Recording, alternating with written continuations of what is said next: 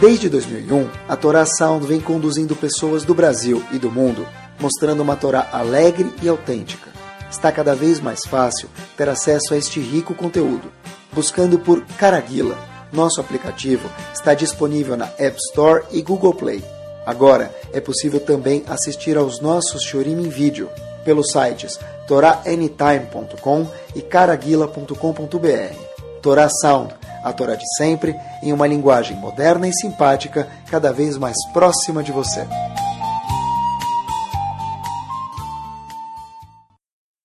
Vamos lá? Muito boa noite.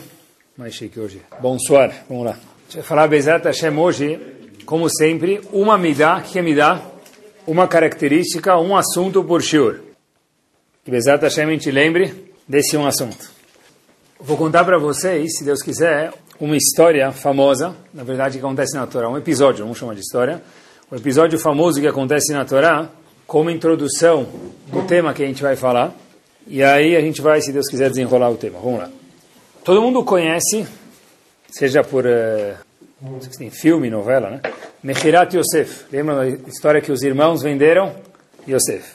Baratashvili sem comparação. A Torá também conta sobre a história da venda de Yosef, na verdade, onde a fonte de tudo é a Torá. A gente conhece a história, não conhece? Conhece. Quando eu comecei a pesquisar um pouquinho sobre a história de Mechirat Yosef, eu vi que a gente conhece, mas por outro lado, mais ou menos conhece ou não conhece. O que quer dizer isso? A gente conhece o fato, que a gente aprendeu com a Morana Kitá, isso é verdade, que Yosef foi vendido, acabou parando no Egito, ele não foi vendido para o Egito, ele vendeu para um, para outro, foi parar no Egito, e Yosef ficou 22 anos longe de quem? De tudo. De tudo que ele conhecia. Ele ficou morando no Egito, sem contato nenhum com o pai, com os irmãos, que era tudo que ele estava acostumado até então. Yosef era um adolescente e, desde a adolescência, por 22 anos, ficou longe de tudo. Até que, por coincidência entre aspas, os irmãos acabam caindo nas mãos de quem? Do ministro da fazenda do Egito. Quem era o ministro da fazenda do Egito que eles não sabiam? O próprio Yosef. Agora, resumindo a história de uma forma muito curta, e essa vergonha que os irmãos passam, tendo que lidar, e depois Yosef fala, olha, essa pessoa que está na frente de vocês, e que vocês estão pedindo para suprir as necessidades de vocês econômicas e de comida, que estão passando fome, sou eu, Yosef, o irmão de vocês, que vocês venderam ao um grupo, outro grupo que acabou parando no Egito. Essa vergonha que eles passaram, isso é chamado em hebraico uma capará, uma perdão pelo erro que eles fizeram de vender Yosef. Então, de uma forma muito, muito resumida, essa é a história que a gente necessita agora dos irmãos Yosef. Agora eu queria ver com vocês, pessoal, com um pouquinho mais de zoom, para ver que a gente conhece a história da venda de Yosef, mas, ao mesmo tempo, temos o que aprender juntos aqui. Tem um Rav, que foi um dos mestres de uma yeshiva famosa nos Estados Unidos, em Brooklyn, chamado Torah Vadat.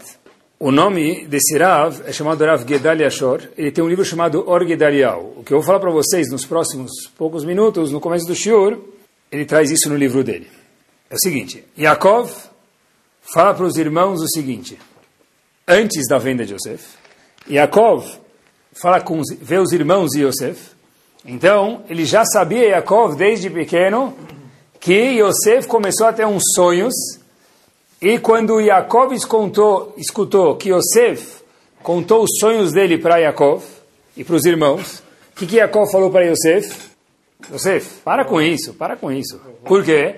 Porque Yaakov entendeu, o pai, que Yosef ia fazer os irmãos ficarem com ciúmes dele. Está se achando que você é mais do que os outros. Então, mesmo que Yaakov acreditou possivelmente nos sonhos, mas o que, que ele falou?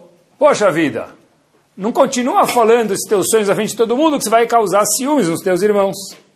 Num certo momento depois disso, Yaakov fala para o seu filho Yosef, antes da venda, mais uma vez, vai ver como estão os seus irmãos.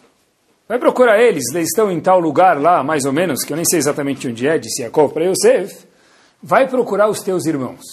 Olha o que a Torá fala, queridos. Vai shalecheu me'emek Hebron. Yaakov mandou Yosef, quando ainda era pequeno, antes de ser vendido, do vale de Hebron para procurar os irmãos. Irashi já fala para a gente, peraí, óbvio que a gente ninguém lembra das aulas de geografia, muito menos das aulas de Ivrit da, da, da, da escola, nem da aula de Tanakh, mas Hebron não é um vale. Como pode ser que Yaakov mandou Yosef procurar os irmãos, quando ainda era pequeno, do vale de Hebron? Hebron não é um vale. Diz Rashi, a palavra Emek, não necessariamente a tradução única é vale. Rashi traduz o seguinte, Me'etza Amuka, de um conselho, de uma razão muito profunda, necessária, de Avram Avino. Então, de novo, vamos ler o passuco. Quando Yaakov mandou Yosef verificar onde os irmãos estavam. O que quer dizer Emek Hebron? Não é do Vale do Hebron. É para concretizar algo necessário desde Avram Avinu. O que, que era necessário concretizar? Diz Rashi para a gente. Hashem falou para Avram Avinu o quê? Kiger Iye Zaracha. O seu povo Avram Avinu, daqui a algumas gerações no futuro, vai ser um povo numa terra strange, estranha. Então, Yaakov falou o seguinte, o que eu preciso fazer? Yaakov falou, puxa vida, eu tenho que mandar meu filho Yosef para cumprir o, a promessa de Avram Avinu. Como que o povo vai virar um povo numa terra estranha se eles não forem parar nessa terra estranha? Então Yaakov mandou Yosef procurar os irmãos, de alguma forma ou outra, sabendo que ia possivelmente causar um problema. Porque os irmãos já estavam com uma certa desgosto, desagrado com Yosef. Ou seja, a gente vê uma coisa curiosíssima, que Yaakov, mandando Yosef procurar, os irmãos, era um must. E é um must, uma obrigação, o Yaakov cair, fazer com que Yosef caísse na mão dos irmãos, para que os irmãos chegassem aonde? No Egito, e a promessa de Hashem para Avram Avinu se concretizasse, que a gente ia ser escravo numa terra. Agora, por outro lado, pessoal, a gente sabe qual foi a consequência de Mechirat Yosef, da venda de Yosef que os irmãos fizeram. Os irmãos venderam Yosef. A consequência disso é, o que a gente sabe, logo que eu ensino para vocês vão lembrar, a Sarah Malchut. O que quer dizer isso, pessoal? Na época, depois da época do segundo Betamigdash, do segundo templo, os romanos mataram, em momentos diferentes, dez, não pessoas, que já é bastante, dez não Yehudim, que é ainda mais, dez pessoas que eram muito tzadikim, dentre eles, vocês conhecem? Rabi Akiva, por exemplo. Imaginem só pegar Rabi Akiva, que era nada mais, nada menos do que um gigante em Torá, um gigante em, no mundo, aqui embaixo, um gigante lá em cima, e Rabi Akiva morreu de uma forma trágica. Como Rabi Akiva morreu? Igual se pentea um cavalo, da crina de um cavalo, para tirar carrapato, pegaram aquela escova de ferro para pentear quem? Rabi Akiva. Está afirmando então que Yaakov fez isso? Bom, é, a pergunta é, a pergunta é, a pergunta é a seguinte: como assim? Yaakov falou para Yosef procurar os irmãos. Yaakov sabia que os irmãos não gostavam de Yosef pelos sonhos que ele estava tendo, o que gerou a venda. Agora, essa venda tinha que acontecer ou não tinha? Tinha, porque está escrito na Torá que Geri Ezaraha, Hashem prometeu para Avram Avinu anos atrás, décadas atrás, que o povo judeu tinha que parar no Egito. Agora, como assim? Se o povo tinha que parar no Egito, eles fizeram um favor de alguma forma, a gente vai ver, vou explicar um pouquinho melhor, para que a promessa com Avram Avinu se concretizasse. Então, por que isso gerou os dez mártires, dez sadiquim serem mortos, se os irmãos fizeram um favor para Avram Avinu?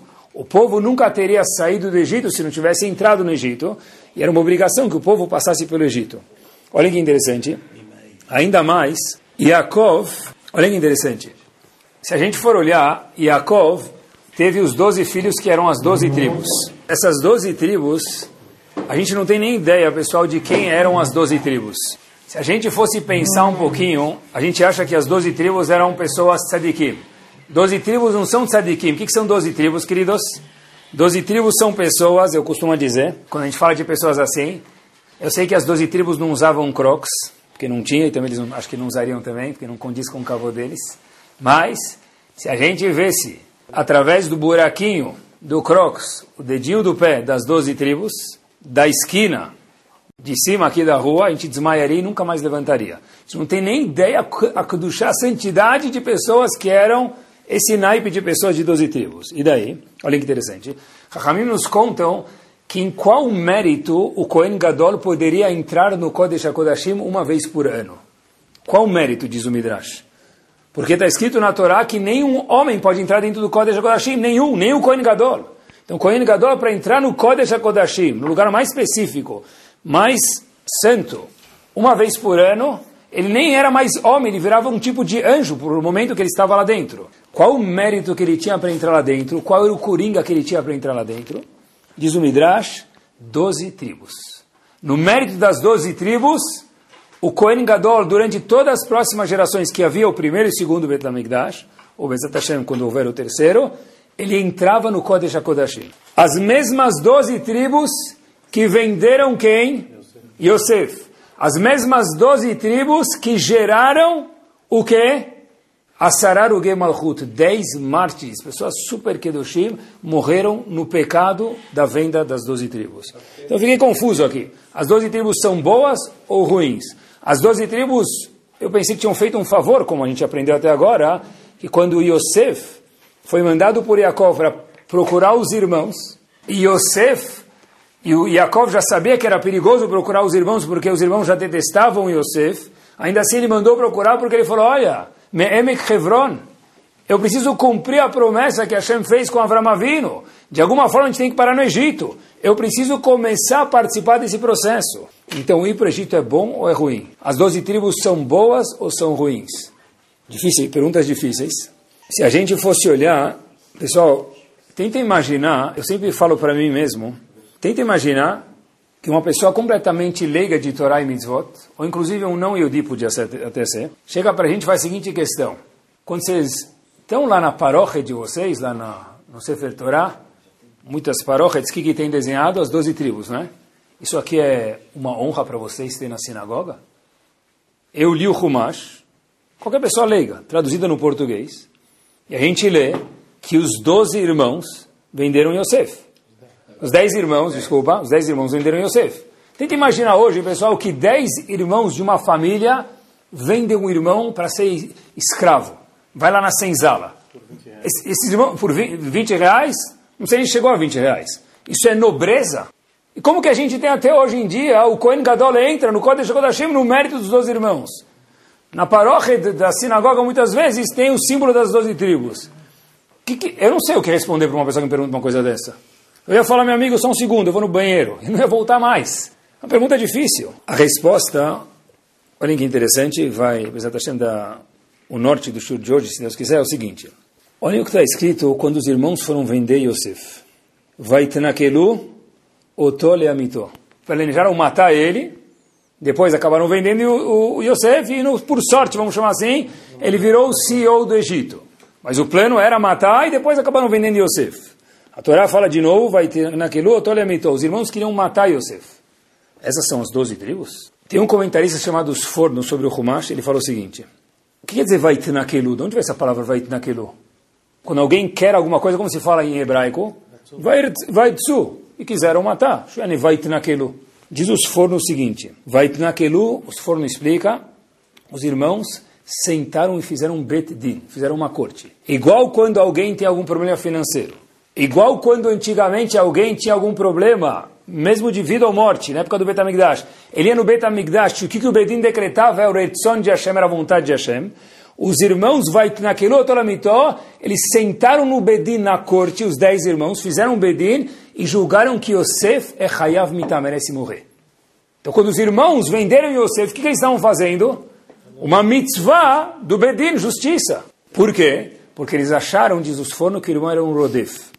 Porque ele era um Rodef, uma pessoa que queria acabar com o Ben Israel. Olhem, pessoal, olhem que espetacular. Olha, a gente talvez nunca tinha pensado nisso. Diz os fornos. Os irmãos, óbvio, Avram Avinu teve um filho bom e um filho não tão bom. Quem era o filho não tão bom de Avram Avinu? Ismael. Show. Yitzhak teve um filho bom e um não bom. Quem é o não bom de Yitzhak? Esav. Yaakov, é impossível que tenha 12 filhos bons. Quem é o filho não bom, não agradável? Yosef. Ah, faz sentido. Ele está sonhando coisas. Ele está querendo tomar o posto. talvez ele seja o Esav de Yaakov. Vai naquelu, pessoal, olha que espetacular. Otole os irmãos queriam matar Yosef. Por qual? Why? Qual a resposta, queridos? Os irmãos queriam matar Yosef por uma razão. Porque eles viram que Yosef começou a sonhar, se achar mais do que eles, e talvez ele seja o Esav, assim diz os forno, igual Yitzhak teve Esav, igual que Abraão teve Ismael, então Yaakov teve um filho não bom, quem era o filho não bom? Yosef. Fizeram um bedin, decidiram matar ele. Tá bom? E como continua a história? Olhem só que diamante. Qual foi o erro então dos irmãos? então por que, que houveram a Sarar o Gemalchut? Por que dez pessoas tiveram que morrer de Sadikim, como Rabi Akiva? Por causa do fato que os irmãos venderam Yosef. Eles fizeram uma mitzvah, não uma verá. De verdade, fizeram quase que uma mitzvah. Teve um erro, deslize 0,0001. Qual foi o deslize? O seguinte, quanto maior a pessoa, mais perto, vou falar assim, ele está de Hashem, não é? Não é verdade? Uma pessoa maior, mais nobre, espiritualmente falando, ele está mais perto de Hashem. Uma pessoa menos nobre, espiritualmente falando, ele está mais longe de Akadosh Baruch Hu. A pessoa está longe de mim, ele tem uma mancha na roupa, eu consigo perceber? Menos do que quem está perto. Um tzadik, já que ele está muito perto de Hashem, Hashem consegue perceber qualquer mini mancha de poeira dentro dele. Olha que interessante. A Kadosh Baruch Hu viu em Yosef, já que Yosef era uma pessoa tão grande, mas tão grande, estava tão próximo de Hashem, tão tzadik, Hashem viu na venda de Yosef, não em Yosef, nos irmãos que venderam Yosef, o seguinte, tá certo que tinha que acontecer que os irmãos tinham que parar no Egito, para cumprir a promessa de Avram Avinu. Tá certo que fizeram um betidin, mas, como o Pasuk atesta isso para a gente, canu boechav os irmãos tiveram 0,00,1 um nível de inveja. Mas a inveja era tão, tão, tão, tão pequena que o quê? Que ninguém percebeu. Quem foi a única pessoa que percebeu isso? Ninguém. Só a Kadosh Baruch Hu. Não teve uma pessoa nesse mundo que percebeu que os irmãos tiveram inveja de Yosef. Só quem atesta isso pra gente? A Kadosh Baruch Hu. Vai kanu boechav. Os irmãos tiveram inveja. Yaakov não percebeu? Yaakov não percebeu. Yaakov falou para Yosef, cuidado com esses sonhos que podem gerar uma inveja. Mas os irmãos, quando sentaram, fizeram um bedin, inclusive está escrito que eles compartilharam desse bedin com quem? A Kadosh Baruch Hu. A Shekhinah estava junto no bedin. Ninguém percebeu esse erro tênue de kinah de inveja. Então, olha que interessante. 1%, quer dizer, 1% é muito, 0,01% de kinah de inveja foi o que gerou os Asararogei Malchut. Não foi a venda de Yosef. A venda de Yosef talvez tinha que acontecer. Talvez não, certeza tinha que acontecer. Por quê? De novo, quando Yosef foi mandado para ver onde os irmãos estavam, está escrito Emek Hebron, que é Emek Hebron? Da, desse conselho que precisava acontecer, os povos tinham que sair, chegar no Egito. E a única forma é através de Yosef. O problema não foi que os irmãos venderam, o problema é que, de novo, tinha um pouquinho de inveja nesse ato. Inclusive, a Gemara fala em Masechet Shabbat, olha que interessante, o povo tinha que descer para o Egito como? Para cumprir a promessa de Avram Avinu, que a gente vai ser um povo escravizado no Egito, algemado. Só que Hashem deu um desconto, teve uma liquidação e falou, deixa Yosef descer lá e o povo parar no Egito. Mas o povo tinha que descer para o Egito algemado, porque Hashem prometeu para Avram Avinu, o seu povo vai ser escravo lá. Quando eu vi isso, eu aprendi uma coisa. O ato tinha que acontecer ou não da Mechirat Yosef, da venda de Yosef? Tinha que acontecer. Então, por que eles foram castigados? Porque dentro deles, o que motivou o ato que tinha que acontecer foi um pouquinho de inveja. Ou seja, nós aprendemos uma coisa importantíssima aqui, que a Kadosh Baruch não julga somente o ato, que o ato tinha que acontecer de novo, que é importante lembrar isso, é uma novidade, mas Hashem julga qual foi a motivação do ato acontecer. A inveja deles, se a gente pegasse um telescópio um raio-x, a gente nunca perceberia. Kadosh Baruch foi o único que atestou isso, algo espetacular no nível deles. A gente sempre reclama do judeu de coração, né? Você deve ter escutado o Rabino falando, se fosse judeu de coração, ia estar com problema de coração, né? Por isso tem muita gente que tem infarto, porque ele é judeu de coração. Não é por isso que ele tem infarto e que ninguém tem infarto. Mas, o Shur de hoje atesta para a gente que se um judeu não é judeu de coração, está faltando alguma coisa nele. Porque mesmo que o ato era certo, qual foi o erro dos, das, das dez tribos? O coração. Então tem que ser judeu de coração, com certeza. Agora, obviamente, também tem que ser de ato. Mas judeu de coração, o lev, o coração de Eudi, certeza que ele é verificado. Obviamente que a Kadosh Baruch olha para quanto maior a pessoa, maior a né, verificação. Mas olha que interessante. Falando de que ah, pessoal de inveja, que isso dá um norte para a gente do Shur, é o seguinte. Sério? Então as dez tribos tinham inveja. Puxa, isso são nobres? Dez tribos têm inveja, são pessoas nobres? Pessoal, mesmo que era um pouquinho. Tá bom, tem muita gente que fala, eu não tenho inveja. Deixa eu contar um segredo para vocês. Tentem levar comigo esse exemplo, tá bom? Imaginem, você que fazem uma detetização numa casa ou num escritório. O dededrim lá, né? Procurar o que não deve achar. De repente, depois da detetização, o que, que a dona de casa fala? For no meu caso, o que, que o homem também fala? Que nojo! Né? Poxa vida, tá pior do que antes da detetização. Antes eu não via barata, agora eu paguei para eles 500 reais para fazer a detetização e apareceu um monte de barata. Queridos, as baratas existiam ou não? Barata não é, não é delicado, vai. Os insetos existiam ou não? Existiam? Mas como assim? Agora, agora eu fiquei com nojo, até agora eu não estava com nojo. Eu paguei para ficar com nojo? Qual a resposta? Estava escondido. Quando se fala de Midot, é exatamente a mesma coisa. Pessoas grandes estão em touch, quer dizer, em touch, estão acordadas, sensíveis às Midot que eles têm, boas ou menos agradáveis. Quando a gente vê uma pessoa que ele está tranquila. Está tranquila. Não quer dizer que ele não tem inveja, pessoal. Por que, que a pessoa pode estar tranquila? Ou porque de fato ele não tem inveja, trabalhou sobre as suas midot, por exemplo, no caso de hoje, inveja. Ou porque a pessoa não está ciente das midot que eles têm. Deixa eu contar para vocês um pouquinho para a gente entender um pouquinho melhor junto isso. Quando essa mesma pessoa chegar numa situação de adversidade, que ele sentar possivelmente do lado de alguém que estudou com ele na classe, ou com ela na classe, e ele vê que essa pessoa, ela ou ele, tem alguma coisa a mais do que eu tenho, aí a gente vê de verdade se a pessoa tem inveja, por exemplo, ou não. O fato que a pessoa está tranquila não quer dizer que ele não tem inveja. Como que a gente sabe se a pessoa tem inveja, por exemplo, ou não? No momento de adversidade que a pessoa tem. Pessoas grandes não são aquelas que não têm inveja. Novidade. Pessoas grandes, queridos, são pessoas que sabem que têm inveja, mas trabalham a inveja. Quem fala que não tem inveja não é que ele não é que ele não, não é que ele é uma pessoa grande, é uma pessoa ignorante.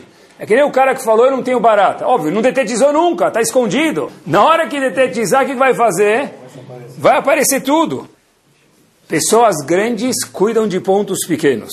Eles sabem que eles têm, isso não é feio. O feio não é ter midot não boas, o feio é não estar ciente delas. Olha que espetacular. Moshe Rabbeinu chega no Har Sinai e as Luchot caem. Como que o cineasta de Hollywood desenha pra gente. O Sarah Beno, certeza, tinha aquela barba de 45 metros. Ho, ho, ho, se ele não era o Papai Noel. Talvez o filme foi feito dia 25 de março, Jingle Bells. Moshe Rabbeinu, certeza, usava aquele sandalim, senão o filme não ia dar certo. O Moshe Rabbeinu pega aquelas tábuas e trach, joga no chão. Correto? Qual era o tamanho das tábuas de Moshe Rabbeinu para fazer aquele barulho, para fazer aquele estrondo, para fazer aquela marca? Diz Agmará em Bababatra. As, as tábuas de, das Luchot, diz Agmará, eram dois quadrados perfeitos. Desculpa acabar com a alegria de vocês, não tinha um arco em cima. Tá bom? Culpa da Morá, não sei, mas eram, são dois quadrados perfeitos, ninguém discute com isso. Qual o tamanho das Luchot, das tábuas da lei? Seis tfachim por seis tfachim. Cada tefach são mais ou menos 8 centímetros, vamos arredondar. 50 centímetros por 50 centímetros. E o filme? Caparatavonot. O filme, eu não sei o que responder, mas agora eu falo para vocês. Cada uma das luchot tinha meio metro por meio metro, 50 centímetros. 50 centímetros, mas é sem graça. Por isso que o filme fez maior. Tá bom? Mas olha que interessante, qual o valor das luchot? Bomba, mas elas eram pequenas, e daí? Quem falou que só coisas grandes têm valor? Pessoal, não estar ciente das midot é muito mais grave do que falar eu tenho inveja. Orgulhoso, no bom sentido, é o homem que fala eu tenho inveja e estou trabalhando sobre ela. Eu tenho tal midá boa e não boa, estou trabalhando sobre ela. Aquele que fala não tem inveja porque o homem não está, homem e mulher, não está em touch com si mesmo. Como é que a pessoa não tem inveja? De onde ele veio? De Marte? É impossível isso. As midot são tão importantes nas pessoas, queridos, porque olha que interessante. Hoje em dia, o que, que vale um celular? Quanto vale um celular? Se era uma pesquisa. Mas era uma pesquisa, lembrei agora. O que, que a pessoa prefere? O celular ou a esposa? Não os presentes aqui que as esposas estão escutando, os presentes aqui, certeza, preferem as esposas. Mas na pesquisa, vocês são exceção, todo mundo falou, certeza, eu fico sem minha esposa, mas não sem meu celular. Mas qual o principal do celular? É o chip. É o chip do celular. Dentro do chip dá tudo. Qual que é o chip do ser humano? São as midot dele. Quer dizer, uma pessoa que fala, eu sou fino. Certeza que você é fino. Eu não tenho nenhuma midá não boa. Não existe isso. Sortudo é o homem que está ciente das midot dele. Bem-aventuroso é o homem que sabe que ele tem tal midá boa ou não boa, que por isso que a gente vive 120 anos para consertar isso, não é vergonha. Agora a pergunta é a seguinte: se inveja é tão ruim, meus queridos, que não é tão ruim, isso que gerou a Mechirat Yosef, isso que gerou que, que no futuro Rabbi Akiva fosse embora do mundo de uma forma tão trágica e outros nove tzadikim, mesmo que o ato deles foi bom, mas o problema é que gerou o ato foi um pouquinho de inveja, a pergunta é a seguinte: por que Hashem criou a inveja? Não é para o mundo ter graça, não é para atrapalhar a vida das pessoas. Por que a Kadosh Baruch criou a inveja? Tem inveja boa também. Olha que interessante, eu vi uma história que aconteceu em Shari Chesed, em Jerusalém, Israel. História verdadeira 100%, até o nome, por isso que não tem sobrenome. Um pouquinho delicada, mas não muito. Mas a história verdadeira até o nome, só, só que não tem sobrenome. Levi não aguentava mais a vida dele em Sharei Chesed. Por quê? Todos os dias, aquela mesma rotina. Bom, até aí está todo mundo igual, mais ou menos. Levi acordava de manhã, pegava a vassoura e trach, varria a rua. Já não aguentava mais aquela rotina. Tinha vergonha de ser o que ele era. Voltava para casa. O que eu vou contar para os meus filhos? O que meus filhos sabem de mim? Meu pai é um lixeiro. Tinha vergonha da vida dele. Acordava, varrer. Até que um dia a vida piorou mais ainda. Por quê? Porque ele varreu tudo, colocou no canto da rua, para depois o carinha lá passar com a sacolinha lá, catar o lixo, e bateu um vento no inverno e trac, espalhou todo o lixo. Falou, já estou chateado com o meu trabalho, já estou chateado com a minha pessoa, com vergonha de quem eu sou. Ainda o vento vai, não está indo a favor, está indo contra literalmente. É que Levi próprio conta que um dia a perspectiva dele do mesmo trabalho mudou. Olha que interessante falando inveja, falando porque Hashem criou inveja. Passou um senhor do lado dele, um senhor de fraque, e enquanto Levi estava varrendo, falou, puxa, por que Hashem fez isso comigo? Esse senhor de fraque falou, mas não falou, ele disse de verdade, eu tenho inveja da sua atitude, da sua ação. Aí ele falou assim, como é que é? Eu tenho vergonha de mim mesmo. Eu tenho vergonha da minha situação. Passou o vento, você ainda tem alguém que Hashem, você manda alguém ainda para zombar da minha cara. O indivíduo falou, eu tenho inveja de você, mas ele falou com tanta sinceridade. Levi então perguntou para ele, por que, que você tem inveja de mim? Falou, olha, você passa o dia limpando o palácio de Deus. Assim, palácio de Deus? Que palácio de Deus? Limpando a rua de Shareches. Ele falou, meu amigo, você está em Israel, você está em Jerusalém, e Jerusalém é o QG de Akadosh Baruch Hu, você está varrendo a casa de Hashem. Você tem o mérito de deixar a casa de Hashem limpa. Levi conta, ele próprio contou a história, eu nunca havia pensado no trabalho que eu faço dessa forma. Perguntou Levi para esse homem, por curiosidade, qual é seu nome? Disse, disse senhor, meu nome é Arie, Arie Levin, mais conhecido como Tzadik de Yerushalayim. Arie Levin, pessoal, Ravari Levin, viveu mais ou menos em 1900, até faleceu em 1969. Ravari Levin ensinou aquele lixeiro, olha, eu tenho inveja de você, nas, nenhum ponto você faz algo que eu não posso fazer. Você limpa a casa de Akadosh Baruchu. Eu não faço isso. A inveja foi criada por Hashem para todos nós, para que a gente possa desejar, almejar coisas que a gente vê por aí que são nobres. Por isso que Hashem fez. Por exemplo, olhar para alguém e falar: olha que legal, olha como esse pai cuida dos filhos. Tenho ciúmes dele. Não sei se ciúmes em português é a palavra certa. Eu tenho inveja dele. Não sei se inveja também é a palavra certa. Eu tenho ah, uma sede de ser que nem ele é. Legal, nada de errado com isso. Que tem de errado em aprender dos outros?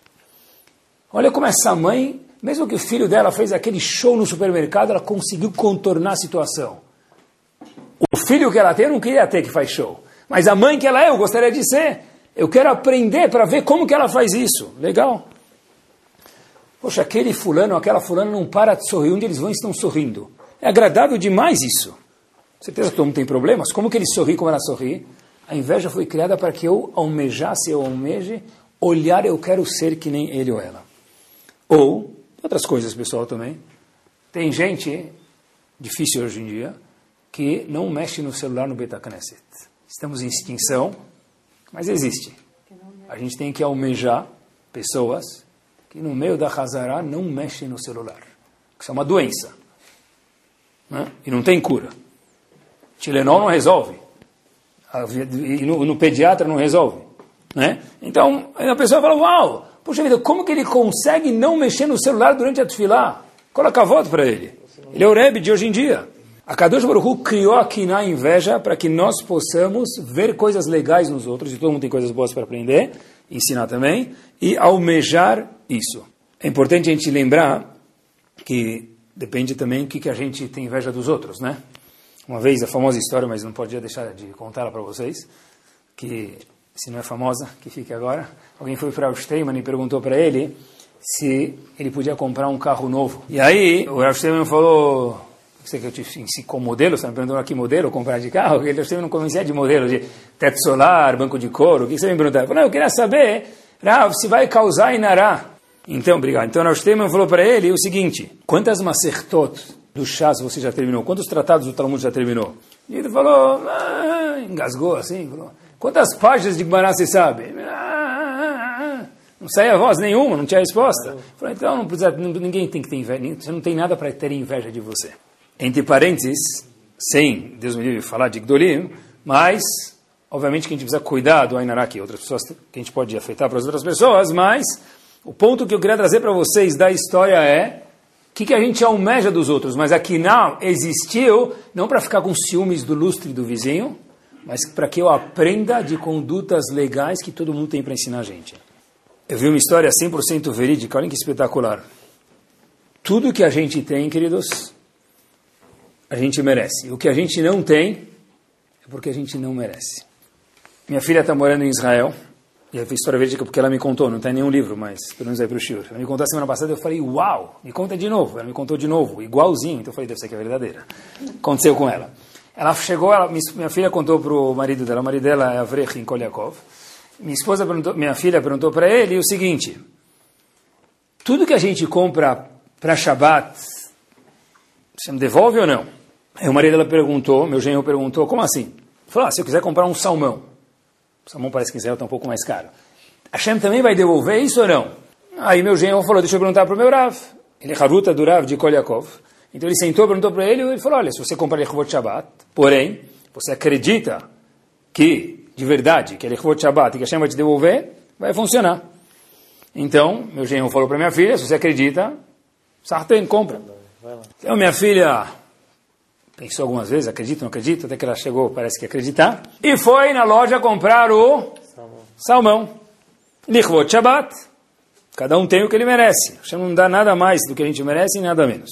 Ela volta para casa e junto com o salmão, o que, que tinha? Nada. Salmão, só salmão. Não é história de Hollywood.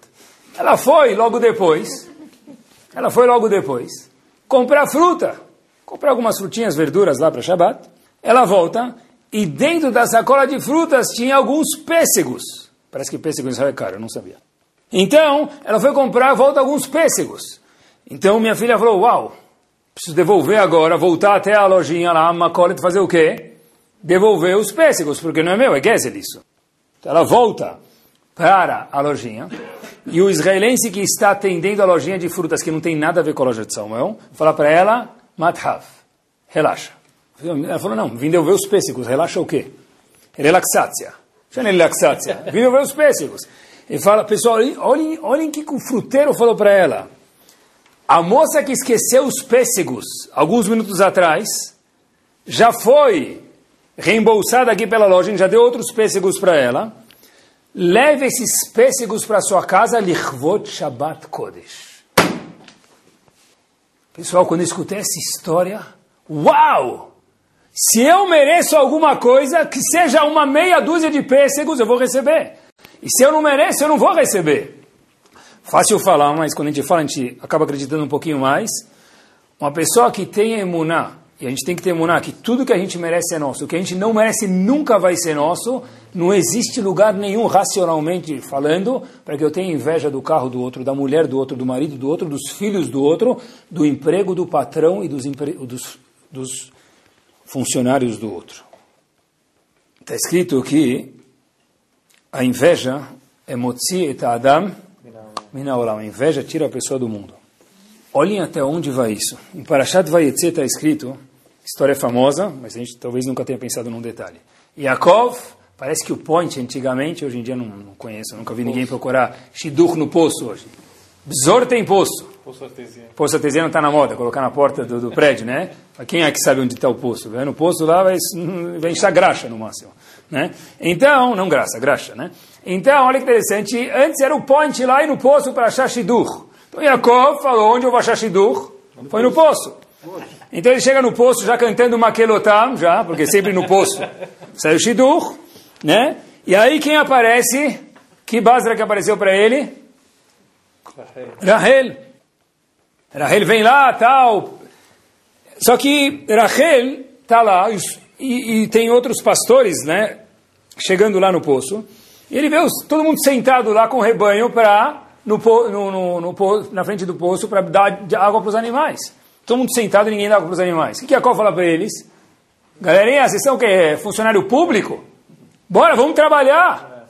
Aí eles falam, a gente não consegue. Fala, como assim não consegue? Abre a tampa do poço e dá água para os animais. Falam, a gente não consegue porque se não tiver aqui uma quantidade grande de pessoas, de pastores, tirando a tampa de cima do poço, a gente não consegue dar água.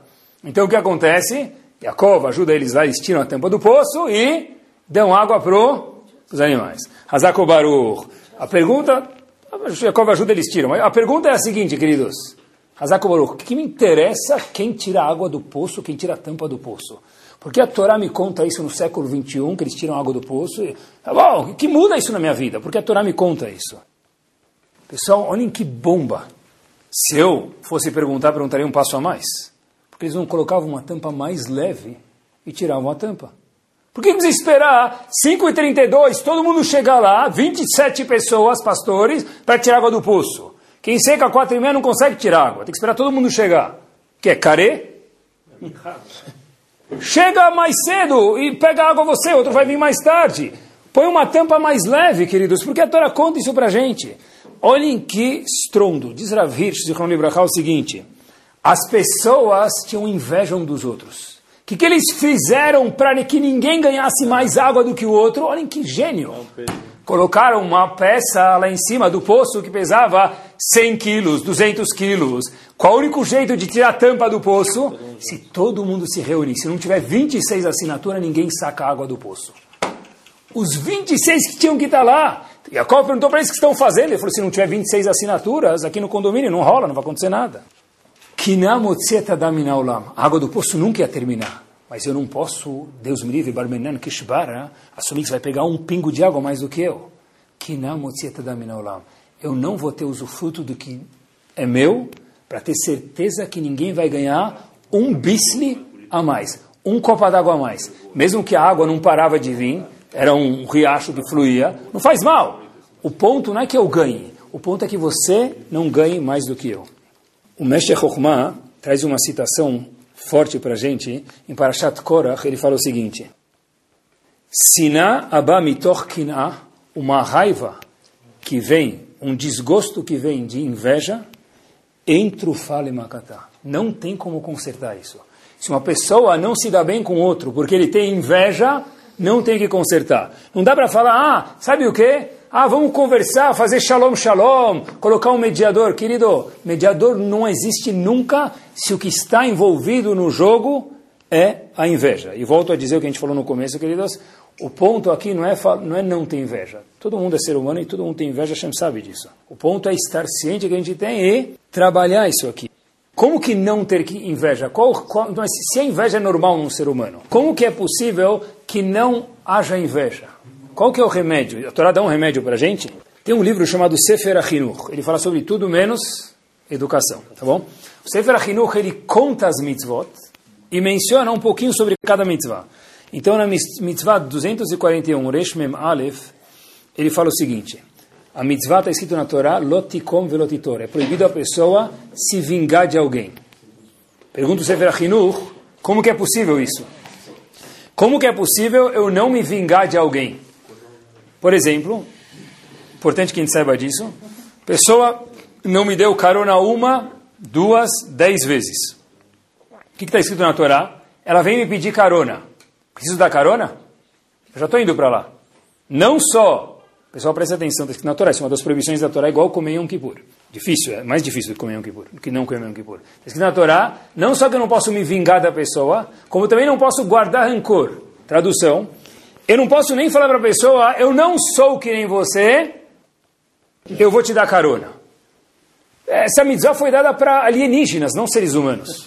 Como é que é possível? Eu, eu 20 vezes pedi para ele uma caneta. Não vou te emprestar. Não vou te emprestar. Dá carona, não vou te emprestar. Peça um pouco de fermento para fazer ralar, não vou te emprestar. Aí bate a Jiddi lá na minha porta. Você tem fermento? Tem fermento? Eu tenho o rolo do, do que faz fermento, a laraça, que tem fermento. Eu que tenho fermento. Aí a Torá fala para a gente, né, empresta. Então eu sou já gadolador, eu empresto. Mas eu nem posso falar para ela o quê? Olha como eu sou, olha como você, eu estou te emprestando, eu não sou que nem você. Mas oh, como é que é possível pedir isso para um ser humano? Diz o Sefer Achinuch, ótima pergunta, cabível. Vou ler para vocês uma linha, tentei resumir o máximo, devia ler quatro, cinco, mas é que vai cansar, mas eu vou ler uma só. Diz o Sefer Achinuch, a pessoa para não ter isso, para não ter esse rancor, e a pessoa para poder viver, e não ter ir também, vamos juntar aqui, diz uma frase para a gente: Kol krau mitov adra. Tudo que acontece na vida da pessoa, do bom e bom. inverso. O siba shetavo alav metashem. Só aconteceu porque a Kadosh Baruch Hu permitiu. Pula algumas palavras e termina o Sefer dizendo: Alken, ksheitzaru, quando João me incomoda, quando Joana não me emprestou a farinha, ou o exemplo que for, ou Yahivu, ou me machuca, ou não me cumprimenta no casamento, ou não me deixa sentar na mesa dela, ou dele. Adam eu tenho que focar os olhos em mim, não nela. Que avonotav garmu. Se eu não merecesse isso, não passaria por isso. Não falei que quem fez isso comigo é tzadik. Mas se eu não merecesse isso, nunca teria passado por essa situação. E últimas palavras do Sefer Achinuch brilhantes. Veloyashit machshavato linkomimeno. Meu, minha euforia não tem que estar em como eu vou me vingar do outro. Mas sim que o Enu Sibatrato, ele não é a causa. Ele, ele é o marionete. A causa de eu ter não achado um lugar na mesa, a causa de não ter me emprestado o lápis, é porque de alguma forma eu não me comportei bem em algum momento, eu preciso fazer chuva. Óbvio que, de novo, ele não é que ele não pode me fazer sofrer. Mas se aconteceu algo comigo é porque porque está dentro do meu quadrado passar por isso. Então, olha que interessante, como que é possível não se vingar de alguém? Poxa vida, se eu passei por isso é o que eu precisava. É custom made Hashem para mim. Não é agradável, mas eu precisava passar por isso. O remédio da Kiná, queridos, é saber que o lustre que ele tem é dele, eu não preciso ter aquilo, porque o que é meu é meu, ninguém vai tirar nada de mim. E se eu não tenho isso é porque para mim não serve. Não adianta eu usar uma calça tamanho 46 que é boa para ele, para mim virar calça de purim. Não serve. Se a gente olhasse para os pertences do outro, me permitam uma falta de delicadeza, seja esposa, marido, filhos, conta do banco, emprego, casa da baleia, casa do sítio, casa de batir, como se fosse o óculos do outro, pessoal, o meu óculos para vocês vão sair daqui, vou contar quantos graus eu uso, tá bom? Private. Mas os meu, o meu óculos para vocês é deixar vocês com dor de cabeça depois de 12 segundos no máximo. O conceito de quiná, de inveja, é olhar para as coisas do outro como se fosse o óculos do outro. O grau de cada um só serve para ele. Você não pode querer ter? Posso ter ambição? Devo. A gente, que a gente falou do antes. Eu tenho que ambi ter ambição de ver alguma coisa boa no outro e falar, eu quero ser e ter a virtude dele. Não quero ser o que é dele ser meu. Ele tem aquele carro, aquele lustre. Eu também quero daquele lustre. Eu não estou olhando para o lustre dele falando, ó. Se eu vi o lustre Na casa dele, igual que eu tivesse visto no showroom, eu posso querer ter. Agora, se é porque é dele, Mabesir. Aí não pode. Lustre aqui está à venda? Tá. Só na nossa fase final aqui, tem duas formas de lidar com a Kiná. De estar na frente da Kiná e todo mundo tem Kiná, então como a gente tem que lidar com isso? Eu fiquei pensando, talvez, tem duas formas. Uma é fingir que a, eu não existe, não está lá, o inseto não está lá, então eu finjo que não existe, nunca detetiza. Mas aí falta lá o quê? Estudar Mussar, falta se conhecer. O que é estudar Mussar? A pessoa se autoconhecer. Porque olha que interessante, a pessoa fala, eu não tenho inveja. Olha que interessante, já ouvi isso muitas vezes. De repente você vê a pessoa, você fala para ele, por que você está chateada? O que ele responde para você? Eu não sei. Ele está mentindo ou não está mentindo? Não está mentindo.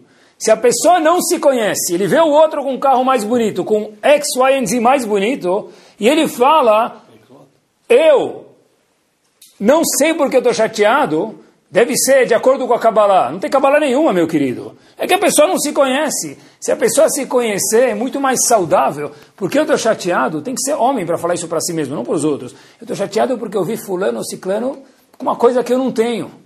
Poxa, aí fica muito mais fácil, quando tem um problema, trabalhar sobre aquilo. Então, a primeira forma de lidar com a Kiná, por exemplo, que é a minha de hoje, a inveja é, não existe. Depois a pessoa não sabe porque ele está de certa forma não bem consigo mesmo. A segunda forma, obviamente, que é muito mais saudável, e aí tem o personal trainer, é eu sei que eu tenho, eu preciso trabalhar e mergulhar e, e melhorar. Uma vez eu perguntei para um grupo de algumas pessoas, de 8 a 88 anos de idade, o seguinte: alguém aqui de vocês tem inveja? Aí todo mundo começou a olhar um para o outro, assim ninguém levantava a mão. Foi, foi só o primeiro indivíduo levantar a mão. Eu acho que todo mundo ficou com inveja dele e todo mundo. todo mundo também levantou a mão. Todo mundo também levantou a mão. Falei, uau! Parabéns que todo mundo aqui é ser humano, porque eu sou o primeiro a levantar a mão. O problema não é não ter midot não boas, mais uma vez o problema é o quê? Não estar ciente que eu tenho. Isso que é o grave. O último ponto para a gente terminar, que talvez vai fazer Vamos ficar chateados com as morotas da escola de novo. A famosa musiquinha, Ve'ahavta, Lereacha, Kamocha. Talvez, fora ser uma música, diga-se de passagem, que também é um passuco, tá bom? Música é importante, né? Mas o passuco fala. Não era Bekiva que fala esse. Agora, o que quer dizer? Como a gente traduz isso? Ame ao próximo como a ti mesmo. Show. Agora é o seguinte, olhem que interessante. Então, eu vou contar para vocês que essa tradução ela não é muito verdadeira. O Ramban fala para a gente, para a gente terminar, que não se tivesse escrito ame ao próximo como a ti mesmo, estaria escrito ve'avta et re'achakamocha. Ame o próximo como a ti mesmo. Lamed lere'achakamocha, que é o que está escrito. O que quer dizer isso em hebraico? Ame para o próximo como a ti mesmo. Mas peraí, em português não flui. O que quer dizer ame para o próximo como a ti mesmo? Pessoal, olhem que espetacular. Diz o Ramban, não existe mitzvah nenhuma de se eu tenho o meu carro, dar metade para ele metade para mim, porque o carro é meu. Eu trabalhei para o meu carro. Eu fui na loja, no recreio da escola, e tinha um sambusa para vender. que eu se falar? Posso falar educadamente, tfada, tfada, tfada, mas no fim que eu quero? Eu estou no, no buffet lá, ficou meia hora na fila, chega lá, está o último pão de queijo. Tfadal, que tfadal? Eu quero comer. É minha vez. De acordo com a Torá, eu preciso dar esse pão de queijo para ele ou não? Posso, mas eu preciso ou não? Não. Não Então o que, que o pastor vai ensinar para a gente? Diz o Ramban, olha que espetacular. Eu preciso ficar feliz com a alegria do outro. Olha que espetacular. Quer dizer o seguinte: ame que o próximo, para que o próximo tenha alegrias igual que nós gostaríamos de ter brachot. De novo, não tenho obrigação nenhuma de dar o que eu tenho para o outro. Existe uma obrigação de que, quando o outro ganha na Mega Sena, eu fico feliz por ele. É difícil demais. A contam para a gente que é muito mais fácil sofrer o sofrimento lo aleno do outro do que ficar feliz com a alegria do outro. Quando eu escuto que o outro recebeu uma promoção, quando eu escuto que o outro fechou o câmbio mais barato do que eu. Quando eu escuto que o outro comprou o apartamento conseguiu uma isenção, conseguiu o vizinho que vendeu 10% mais barato do que eu. O que eu falo para ele? Kolakavot. Qual a tradução do Kolakavot? né? Qual a tradução? Ah, se eu pudesse te esganar. Não é? não é dividir o que eu tenho com o outro, é ficar feliz com a alegria dos outros. Que Bezat Hashem, a gente possa ter bons motivos para estar feliz com as nossas alegrias, compartilhar as alegrias do, dos outros e lembrar que a trufa, o remédio para a quina, para a inveja, é que a pessoa que acredita no primeiro mandamento, no Hashem Lokecha, ele passa ileso pelo último mandamento, que é Lotachmot, que a pessoa não ter inveja, não cobiçar, a esposa do outro, a casa do outro, os bens do outro, tudo que o outro tem, cada Baruch dê para cada um de nós, Brachot e Yeshuot, que toda lá tenha somente daqui em diante, Besorot Tovot. Torá Sound, desde 2001, aproximando a Torá dos Yehudim e de você.